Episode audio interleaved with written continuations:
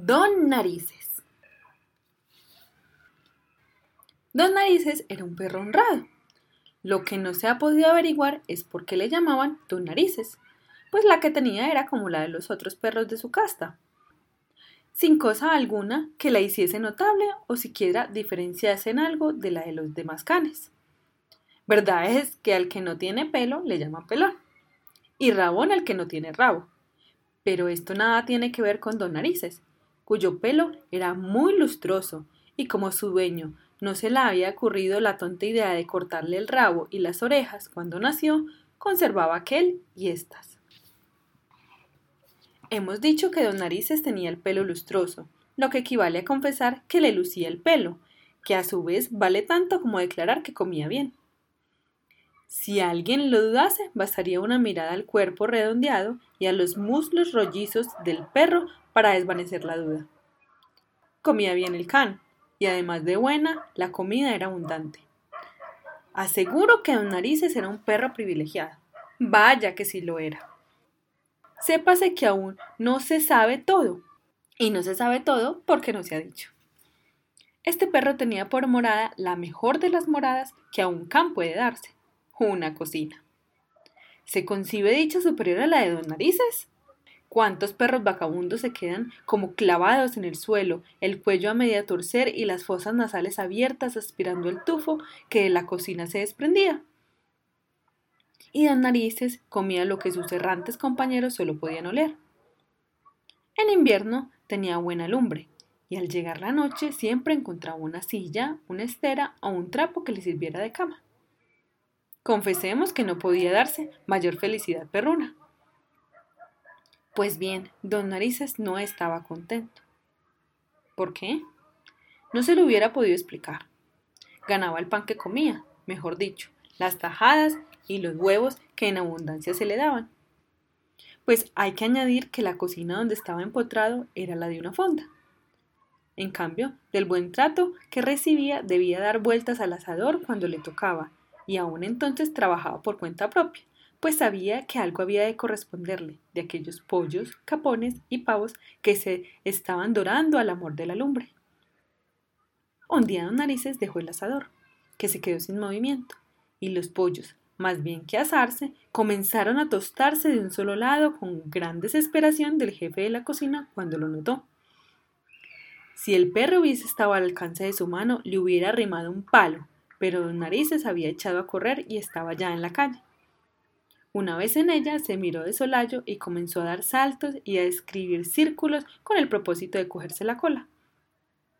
Cuando estuvo cansado, se quedó parado, aspiró el aire tibio de un hermoso día de primavera, y como su satisfacción fue grande, por no trabajar y era completamente dueño de sus acciones, pues podía ir, venir, correr, saltar, tenderse al sol, en una palabra, hacer lo que mejor le acomodara expresó su satisfacción dando desafortunados ladridos.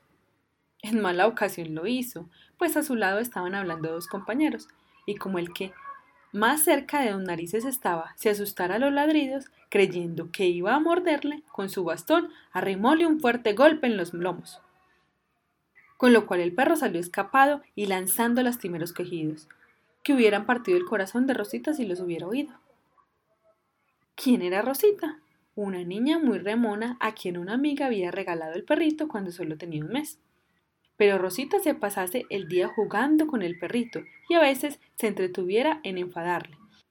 Su mamá, que sabía que los perros rabian, que cuando están hidrófobos y muerden a una persona, ésta suele morirse, no quiso exponer la vida de su hija al capricho de tener perro.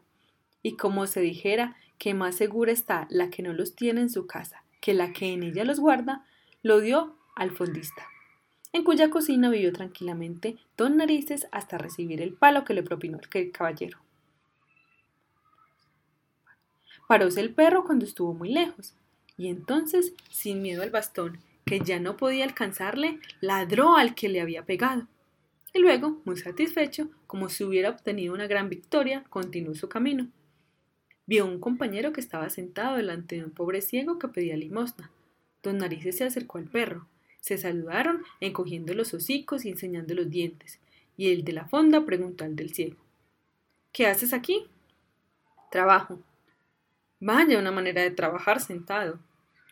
Cada cual trabaja a su manera en este mundo. Yo guío a mi amo, que pide limosna, y con lo que le dan, come él y como yo. ¿Por qué no le abandonas? Porque sería una mala acción, pues como no ve, no podría volver a su casa y no tendría quien le guiara. Fuese dos narices y llegó a una plaza donde tropezó con un perro perdigüero. Acercándose a él y le saludó exclamando ¿Tú lo entiendes? Miróle con sorpresa al perdiguero, como diciendo ¿Qué quiere ese? y le preguntó ¿Qué es lo que no entiendo yo? La manera de vivir, pues no eres tan tonto como un amigo que he encontrado que pasa la existencia trabajando. ¿Acaso crees que yo no trabajo? Mi amo me saca al monte cuando va de casa, y me paso todo el día corriendo detrás de las perdices.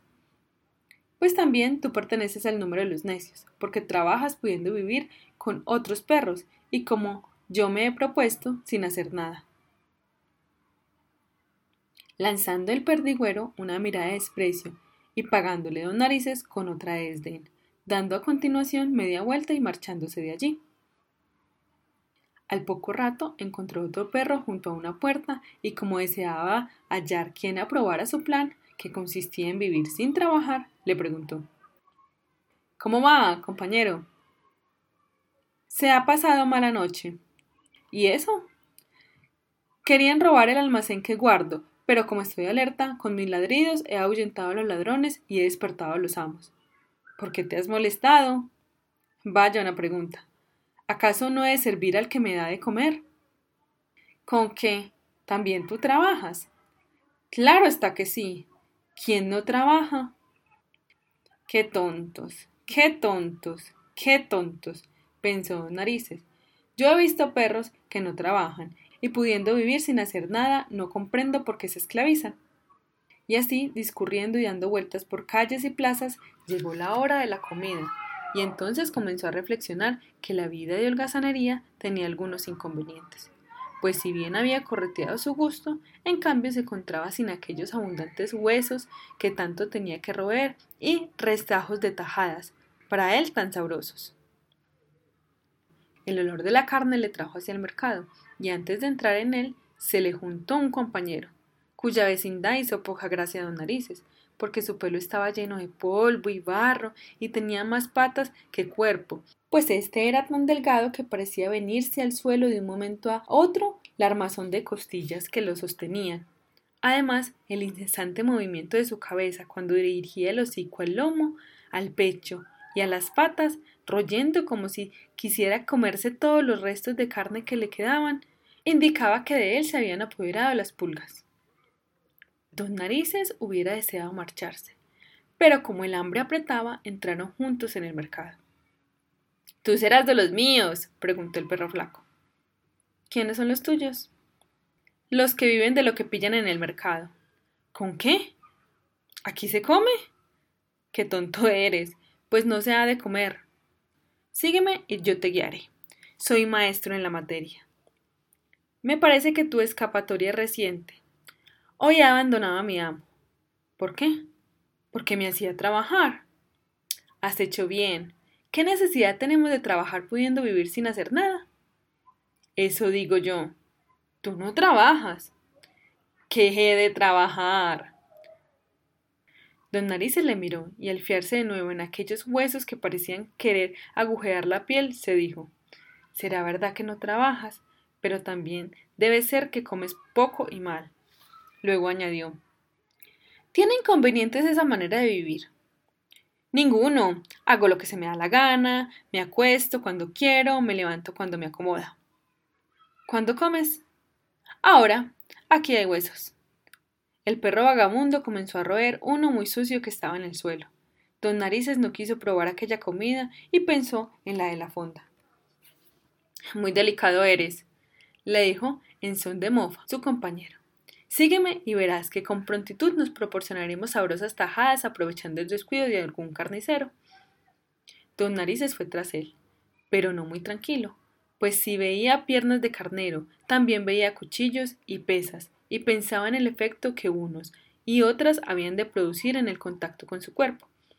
El perro vagabundo, mientras tanto, fijóse en un cortante que estaba distraído hablando con el dueño de la mesa vecina, y de un salto ¡zas!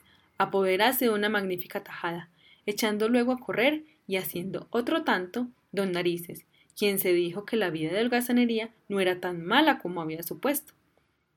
Pero tan pronto cambió de pensar, pues el comenzante comenzó a gritar ¡Ja! ¡Pillo! ¡Tunante! y uniendo a la palabra la acción, tiró una pesa al perro vagabundo, con tan mala suerte para éste que le dio en la mitad de la cabeza, cayendo muerto. Tan grande fue el susto de don Narices que comenzó a ladrar desafortunadamente como si él hubiera recibido el golpe, y perdió el tino. Pegó tal salto que fue a caer dentro de un barreño donde había calado en remojo. Cayó el barreño y chilló la vendedora sin darse cuenta de lo que había ocurrido. Escapó don Narices, se alborotaron las verduleras, una le tiró patatas, otra un banasto, quien un tomate, una cuarta al taurete. De suerte no hubo manos de quejas ni objetos que no se convirtieran en proyectil contra el perro. Y por si algo le faltaba, el municipal que estaba de servicio en la plaza sacó el sable y echó a correr en su persecución. Por fortuna, don Nariz salió con vida, pero sazonado con tomates, pimientos y cebollas. Al verse libre de sus perseguidores, se dirigió cabizbajo a la fonda, convencido de que para vivir hay que trabajar y de que quien mal anda, mal acaba. Como el perro vagamundo. Mohío y el rabo entre piernas metióse en la cocina. Se fue al asador, comenzó a dar vueltas e hizo el firme propósito, que cumplió de rechazar en adelante toda tentativa de holgazanería. Con lo dicho se ha acabado el cuento de Don Narices, de incidente infelices, y colorín colorado. Y como no es malo el fin, pues volvió a la buena senda. Quien quiera en su ejemplo aprenda. Colorín, colorado, colorín.